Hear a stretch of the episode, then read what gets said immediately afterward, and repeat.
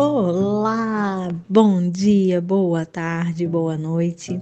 Eu não sei o horário que você está me ouvindo, mas fica aí o meu desejo que você tenha um bom momento. Meu nome é Keila, eu sou uma das psicólogas aqui do Oliviana Bagagem e hoje a gente vai falar mais um pouquinho sobre o livro Andando com Tanque Vazio. Sim, hoje nós estamos aqui no capítulo 9. Vamos conversar um pouquinho sobre o capítulo que diz Encontrando o caminho de volta para casa. O autor inicia, né, é, este capítulo falando o quão difícil é sair de, um, de uma depressão e de um burnout. A gente de fato sabe, né, que todo e qualquer transtorno ou síndrome que chegue até nós, nós não conseguimos sair de um dia para a noite. Existe sim um momento né, de tratamento, aquele momento que nós precisamos parar, recuperar e dar continuidade. Mas o autor ele começa falando sobre algo que é muito interessante, que é o não ficar a vida toda parado esperando a cura chegar. É, nós devemos nos movimentar, por mais que nós entendemos que é, é um período difícil, desgastante e um dos principais sintomas, né? É a falta de, esper de esperança, a falta de ânimo e é necessário ter, é necessário firmar o nosso corpo, firmar a nossa fé. Mas o que é isso? Buscar algum tipo de ajuda, né? Para que nos auxilie nesse momento tão complicado. O autor ele, ele dá um exemplo de quando ele teve um, um problema no joelho e precisou de fazer uma cirurgia. E aí, aqui no livro, ele relata da seguinte forma: Lembro-me da cirurgia no joelho que fiz alguns anos atrás. Mal o procedimento havia acabado e a enfermeira me arrancou da maca e me mandou andar. Andar? Você está brincando. Tudo que eu queria era tomar outro analgésico e ficar deitado por mais alguns dias debaixo dos cobertores quentes da sala de pós-operatório. Mas essa não parecia ser uma opção aceitável para aquela enfermeira. Ela sabia que, quanto mais cedo eu fizesse o sangue circular, mais cedo começaria a cura. É claro que meus movimentos seriam restritos para garantir que eu não provocasse mais danos, mas eu precisava começar a mexer, quer goste disso, quer não. E assim a gente percebe, né, dentro de qualquer tipo de adoecimento. O início da cura parte de uma movimentação que nós temos.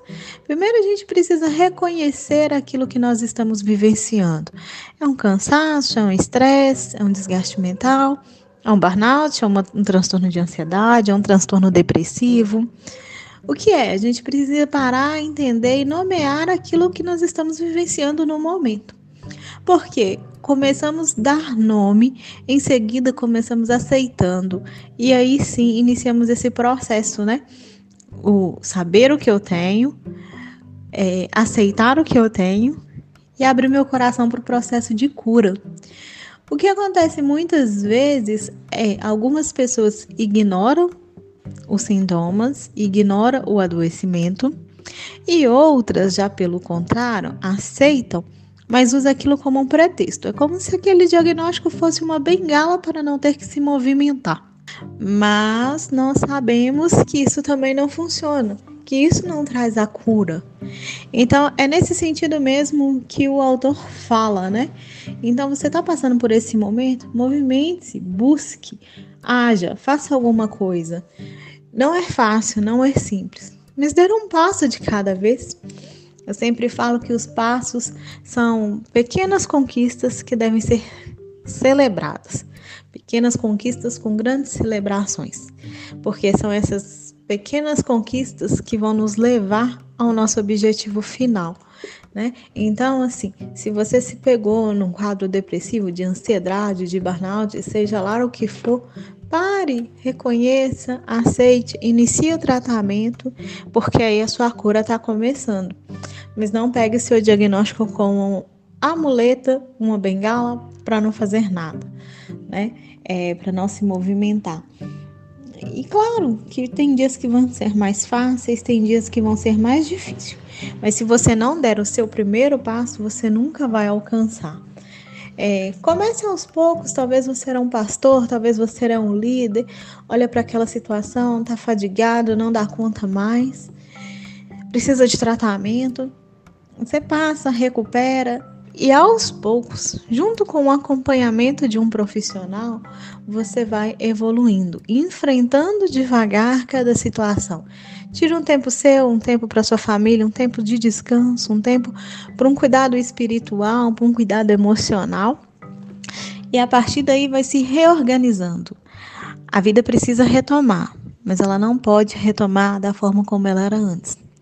Talvez aquela vida sobrecarregada, cheio de pegar experiências de todo mundo, sofrimento de todo mundo, cheio de não conseguir limitar pessoas, cheio de uma responsabilidade que talvez é só do Espírito Santo e nem é sua, de convencer pessoas. Se você voltar para essa vida, pode ser que o processo da cura não vai acontecer ou que vai ser muito mais difícil, ou se já tem aí uma cura que possa retomar. Então volte, mas volte com consciência para aquilo que você está fazendo, né? E, e, o autor ele pontua aqui, né? Ele diz assim: pinte seu futuro desejável. Ele cita até uma passagem que está em Neemias 9, 38, 10, 28 e 29, que ele fala: em vista disso tudo, estamos fazendo um acordo por escrito e assinado por nossos líderes, nossos levitas, nossos sacerdotes o restante do povo agora se une a seus irmãos, os nobres, e se obrigam a obedecer fielmente e todos os mandamentos, ordenanças e decretos o nosso Senhor. E aí ele usa uma referência que está em Abacuque 2:2, que diz: "Escreva claramente a visão em tábuas para que se leia facilmente". Ou seja, o que, o que ele está nos incentivando a fazer aqui e que muitas vezes nós psicólogos usamos dentro de alguns processos terapêuticos, é isso. Visualize aquilo que você quer, visualize as suas conquistas, visualize as suas, os seus desejos, ambições e escreva para que aquilo seja motivador diariamente para você continuar perseverando, para você continuar com esperança ou para que a esperança possa nascer, né? É, então, você para, você se encontra em um processo que a desesperança está reinando. Mas se você escrever ali, por quais motivos você quer melhorar? Onde você quer estar daqui cinco anos? Você vai escrevendo, deixa escrito de fácil acesso, porque aí você vai retomando a leitura diariamente e aquilo vai te motivando a dar um passo de cada vez. Não precisa dar vários, mas dê um que é o suficiente, né? Um passo que você der, você já está saindo de onde você estava, né? Daquele lugar que talvez não é ali que Deus te quer e que não tem necessidade de você estar ali. Claro que existem medos, né? Como eu disse, desesperança reina nesse momento, mas isso você pode ler como uma forma de te incentivar a melhorar, uma forma de te incentivar a fazer, né? Então fica aí a nossa dica que você possa escrever ali os seus anseios, os seus desejos, é, pontuar por quais motivos você quer ter uma melhora e diariamente ler. Deixe um lugar que tenha fácil acesso, porque aí você vai conseguindo assimilar essas questões, né? É, outra coisa muito importante nesse processo de melhora, a gente sabe, né? A Bíblia já apontou aí várias vezes que sozinhos nós não vamos conseguir. Nós precisamos de outras pessoas, nós precisamos talvez de um profissional, nós precisamos de amigos, nós precisamos dos nossos líderes espirituais para nos conduzir a um trabalho talvez em conjunto. Precisa partir de você o desejo da cura, o desejo de melhorar. Mas você pode contar com outras pessoas, né? É, Deus ele pode usar os profissionais para te abençoar nesse processo com o dom que ele deu àquele profissional, né? Talvez a gente cria algumas resistências de por que eu vou pedir ajuda, se eu pedir ajuda eu sou um fracasso, se eu pedir ajuda eu estou mais vulnerável, se eu pedir ajuda eu vou ser criticado. Mas se você não pedir ajuda, você não vai sair do lugar onde você está. E nós sabemos que a carga é grande. Então, aceita que você é humano, aceita que você tem emoções, aceita que você é um indivíduo vulnerável e está tudo bem. E que você precisa dos cuidados de Deus através das pessoas aqui na Terra. né? Você pode fazer o que então? Procura um profissional, ele vai te, te acompanhar nesse processo com um olhar profissional. Mas é muito importante que você tenha ao seu lado uma rede de apoio. Quem é essa rede de apoio? Amigos, famílias, parentes, né? Aquelas pessoas muito próximas de você, o seu líder. Procurem homens, mulheres de Deus. Se você é um líder homem, procurem homens que possam te auxiliar nessa caminhada com um amigo, homens que você pode sentar, desabafar, expor as suas dores. Se você é uma mulher, procure uma mulher que você possa fazer a mesma coisa, né? Enquanto amigos mesmo, para uma rede de apoio. Pessoas que talvez tenham uma visão que você hoje não, estão, não está conseguindo ter. Pessoas que vão te estimular, te incentivar. Lembra aquele dia que você quer jogar tudo para o alto e acha que nada mais está funcionando? Liga para essa pessoa, ela já conhece o seu processo e aí ela pode te ajudar. Essas pessoas são essenciais nas nossas vidas, né? O autor até cita uma passagem e ele começa um subtítulo assim: Encontre um Tito. A referência é Deus, porém, que consola os abatidos, consolou-nos com a chegada de Tito, né? Então, assim, Deus usa as pessoas para nos abençoar, para nos ouvir. A gente sabe quão raros são os amigos nesses dias, né? Mas eles são importantes para nossa para o nosso processo de cura e para nos manter firme naquele caminho, naquele caminho que nós escolhemos trilhar. Sabemos que não é fácil, mas é essencial. Outra coisa que me chamou muita atenção aqui é quando o, o, o autor do livro, né, ele fala: procure mentores segundo o coração de Deus. Essa questão é muito inter interessante porque ele diz assim: quer você use um coach de vida ou tente navegar sozinho, existe um princípio indispensável de que você não pode abrir mão. Você precisa de mentores segundo o coração de Deus. Todo erro, toda cilada e toda decisão ruim que você pode vir a tomar já foi tomada e está registrada em alguma página do Antigo ou do Novo Testamento. Pode não corresponder em todos os detalhes com a sua situação, mas os princípios estarão claramente expostos e as soluções de que você precisa estarão à mão.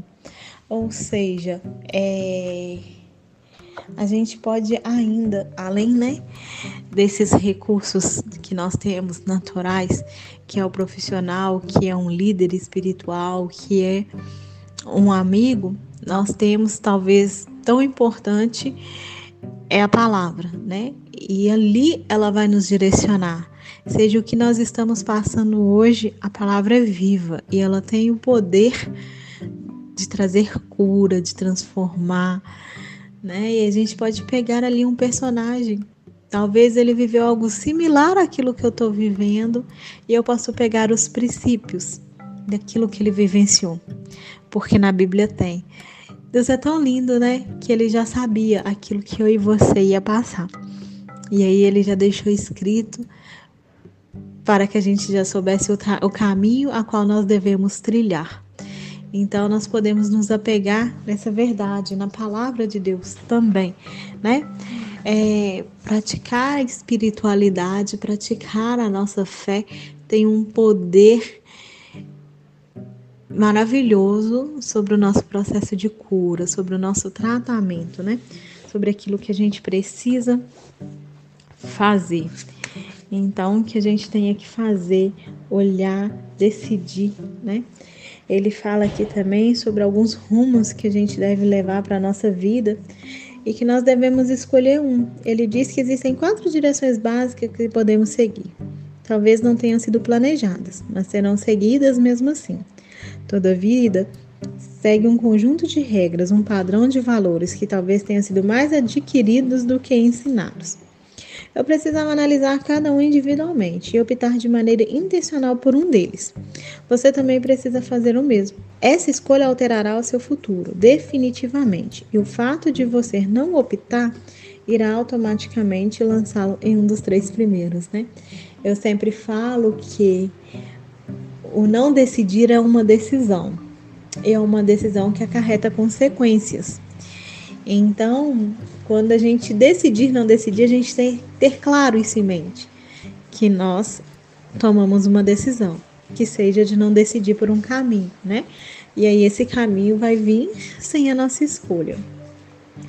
E aí algumas coisas, alguns caminhos que o, o autor pontua aqui pra gente, né? O primeiro é uma vida de reação, que é um paradigma. Caminhos penosamente numa direção até que algo nos fornece a seguir por outro rumo. A perda do emprego nos levará a procurar outro. A clara aceitação de uma pessoa ou a rejeição de outra determinará nosso círculo de amizade. A iniciativa de uma pessoa em relação a nós determina nosso rumo, mas sem elas não somos motivados a agir. A vida de reação é vivida no lusco-fusco entre o conservadorismo e o ativismo, a esperança e o abatimento, a indiferença passiva e a hiperatividade compulsiva. Ou seja, que o autor diz que mesmo que a gente decida ficar parado, essa reação traz consequência né? E quando nós não agimos, o que o outro age pode interferir naquele processo. Se você está doente e prefere não comentar, se você está passando por um, um, processo muito difícil na sua vida e prefere se trancar, se fechar, com medo de estar vulnerável, com medo dos julgamentos das pessoas, né? Pode ser um caminho penoso que você está decidindo trilhar. E aí a gente percebe que algumas coisas nos levam a outra. Quando ele cita a perda do emprego, nos levará a procurar outro. Você já parou para pensar quantas vezes uma pessoa está ali, está desmotivada, não consegue fazer nada e fica paralisado, estagnado no emprego, com medo de mudar de emprego e isso ser prejudicial. E o que, é que vai acontecer depois que eu procurar um, um, novo emprego, né? E se eu não gostar daquele emprego? Mas quando ela é demitida, ela é obrigada a procurar ajuda. Isso nos faz refletir o quê? Talvez você está aí precisando de ajuda, precisando desabafar, não chegou no momento de um transtorno, de um adoecimento, mas você já está ali, assim, num processo de esgotamento. E aí Deus permite que venha tudo à tona para que você tenha que buscar ajuda, para que você precise, consiga visualizar aquela situação com um outro olhar. Outro tópico, né? Tópico 2, que ele trata aqui é uma vida de conformidade. Nesse item ele fala algo que é muito interessante, né? É uma vida de conformidade. Vivemos de acordo com a visão da multidão. Flutuamos conforme a corrente da opinião popular que isso diz que, que muitas vezes nós estamos naquele lugar não porque a gente quer, mas por, por medo, por vergonha, pensando no que o outro vai falar, ou acompanhando a visão da maioria, né? É, já, já conversei com vários pastores, líderes e pessoas mesmo dentro da igreja que têm a seguinte visão: se eu falar que eu estou desse nível que eu estou, que as pessoas vão pensar? Outros não procuram ajuda porque a maioria acha que um adoecimento emocional, mental, é falta de Deus. E aí você precisa estar ali no topo, ser o patamar, de estar no patamar, ser visto como forte, como aquele que não tem fraquezas, aquele que não está vulnerável, que está acima de todos. Mas será mesmo que esse lugar é o ideal? É esse o lugar que Deus tem para nós? O de não pedir ajuda com medo do que o outro vai pensar? O de não pedir ajuda porque as pessoas acham que buscar ajuda nessa área é uma fraqueza? E aqui o autor até, até pontua algo que é muito interessante, né? Essas pessoas lutam com a aparência e enfrentam dificuldade com as percepções. É outra maneira perigosa de viver.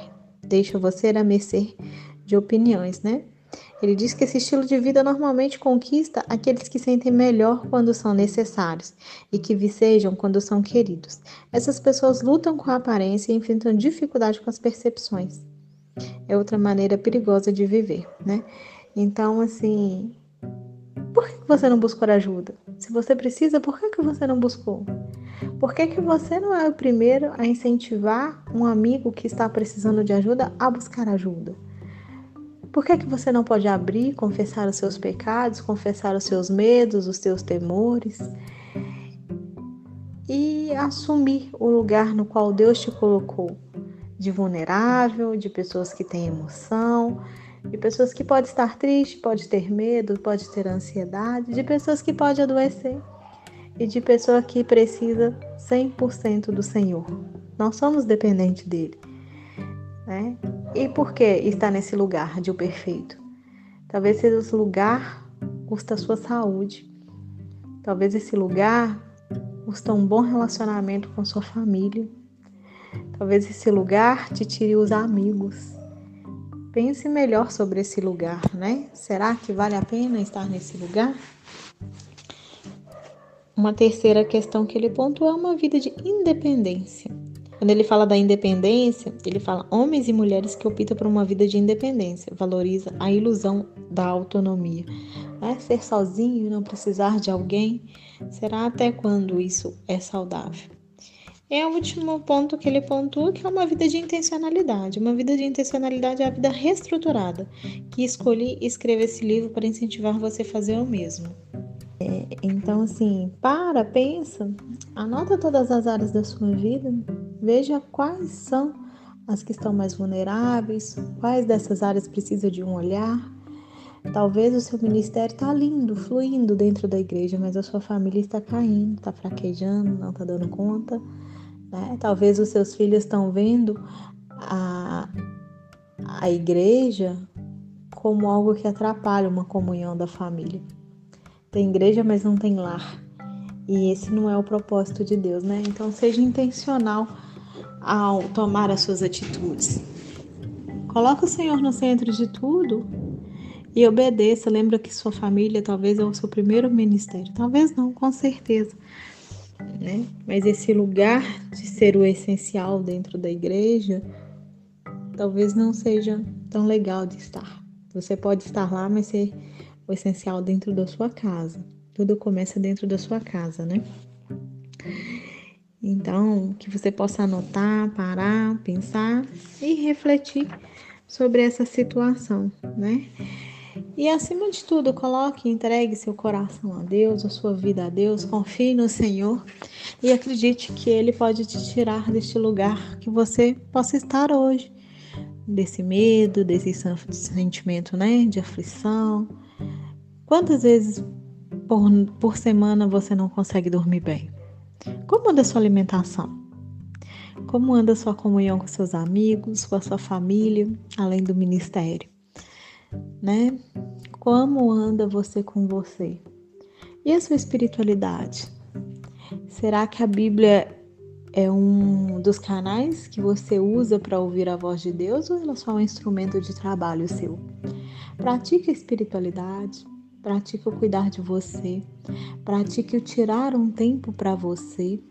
E se você encontra nessa posição de que você olha para frente e não tem mais esperança, não vê mais saída, ou se apoderou de um diagnóstico para não sair da zona de conforto, reveja seus conceitos, né? A partir de hoje, veja qual o primeiro passo que você pode dar em prol ao estar bem, ter um bem-estar, ao cuidar da sua saúde física, emocional, espiritual.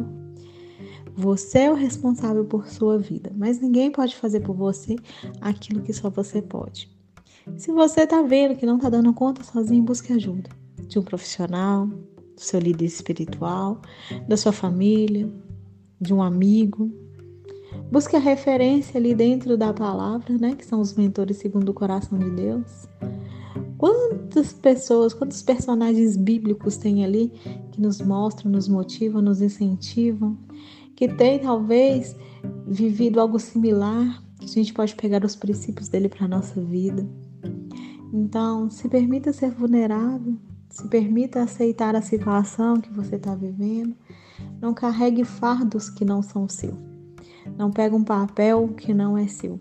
Muitas vezes a gente pega o papel do Espírito Santo, de nos culpar porque o outro saiu da igreja, de nos culpar porque o outro não foi para a igreja, de nos culpar porque o outro está em pecado. Isso não é papel nosso, isso é papel do Espírito Santo. Ele quem convence, ele é o único que tem o poder para isso, né? Então, essa é a mensagem que eu quero deixar aqui para você hoje, que você possa pensar, que você possa refletir sobre tudo isso, né, que foi abordado nesse podcast.